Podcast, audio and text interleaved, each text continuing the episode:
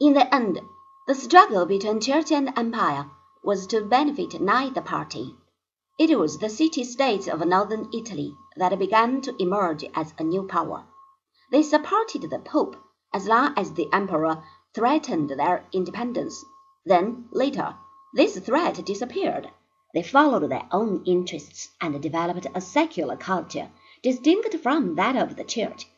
Though nominally adherent to Christianity, they developed a largely free-thinking outlook, much in the way in which Protestant society has tended to do after the seventeenth century. The maritime cities of northern Italy gained greatly in importance as providers of ships and supplies during the Crusades.